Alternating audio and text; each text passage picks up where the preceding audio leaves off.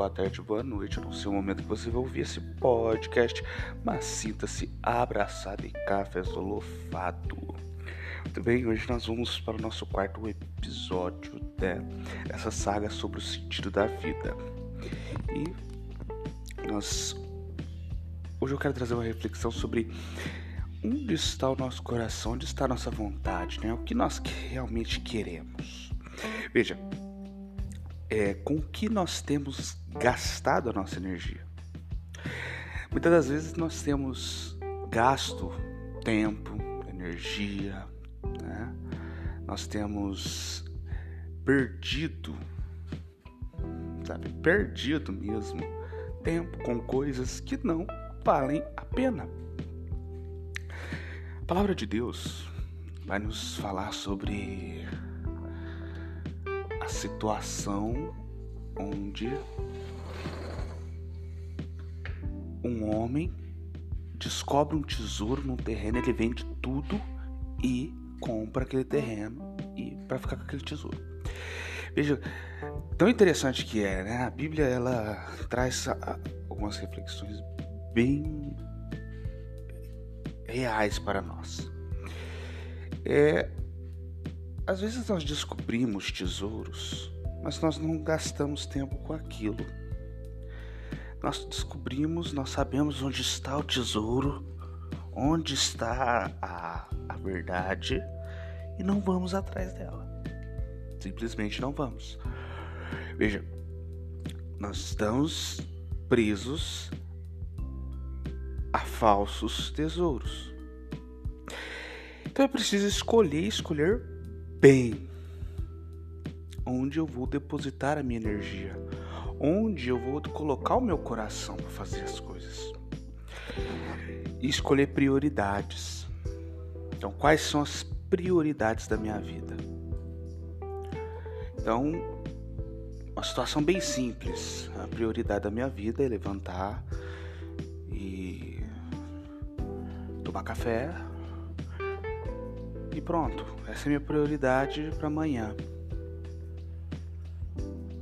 Só que de repente acontece que eu tenho um médico marcado. Veja, quais são as prioridades, o que é importante para aquele momento.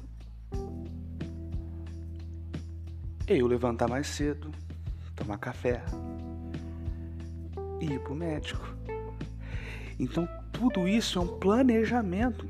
O problema é que nós, às vezes, nós queremos o tesouro, a gente quer fazer as coisas, a gente é, tem prioridades, mas nós não planejamos como vamos realizá-las. O que realmente é importante, entende? E o quanto realmente eu quero determinada coisa. Tem pessoas que querem formar na faculdade por N motivos, nós temos aqui que levar em conta N situações. Primeiramente, a segregação, a desigualdade. Né? Já falei sobre isso em alguns outros momentos, mas eu não acho muito justo essa situação de faculdade pública é, existir cotas para negros, para pessoas de baixa renda. faculdade pública tinha que existir cotas para quem estudou em escola particular. Aí sim, ter 10% para essa galera, o restante é para quem veio de escola pública, quem é de baixa renda. É para isso que existe, por isso que é público. Né? O acesso democrático. Mas aqui vamos, vamos uma situação um pouco mais paradisíaca. A pessoa quer fazer uma faculdade, a pessoa determ... Tem condições de fazer essa faculdade e ela determina que ela vai, vai fazer. Vai passar lá em filosofia. E aí, é, coitada dela. E aí, essa pessoa não estuda. Veja, ela não estuda, ela não se propõe a traçar um, um caminho de estudo, ela não se propõe a guardar dinheiro, ela não se propõe sabe, ela não se propõe a nada praticamente, mas ela quer. Desejo, a vontade, se ela não, se ela não tem outra coisa chamada ação por trás dela, tá. Tá bom, acabou. É só uma vontade. É só um sonho. Então, eu preciso saber o quanto eu quero aquilo. Eu tô cansado de ver né, pessoas de baixa renda, meu povo preto, sabe, estarem tão determinados a fazer uma faculdade, a chegar em grandes cargos onde nós precisamos chegar, que que se determinam, batalham tanto, se desgastam tanto que quando chegam tem pessoas que dizem: "Ah, é sorte". Nós colocamos o nosso coração nas coisas.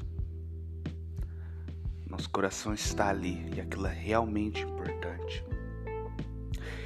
É, eu vejo pessoas que vivem como se a vida fosse uma brincadeira. A vida, na verdade, é uma peleja. Ela é sofrida.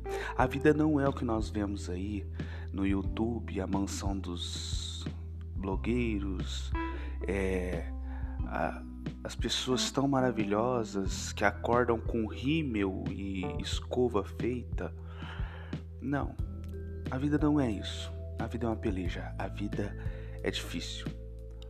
A vida é tão real que quando nós fazemos fantasia é mais fácil idolatrar as pessoas que fantasiam a vida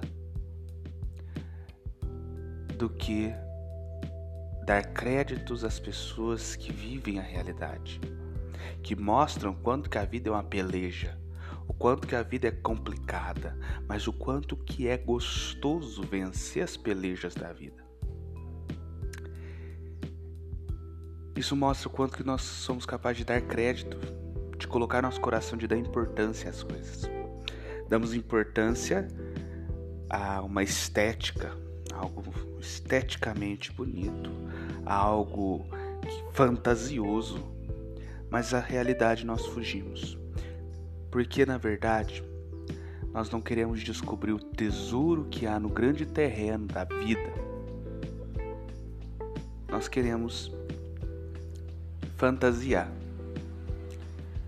uma vida de príncipes e princesas, que por fim não tem sentido, não tem importância nenhuma e não consegue fugir da peleja da vida. É preciso dar importância às verdadeiras situações. É preciso dar importância às pessoas que têm nos ajudado a encontrar um norte para a vida. É preciso dar importância ao que realmente é importante.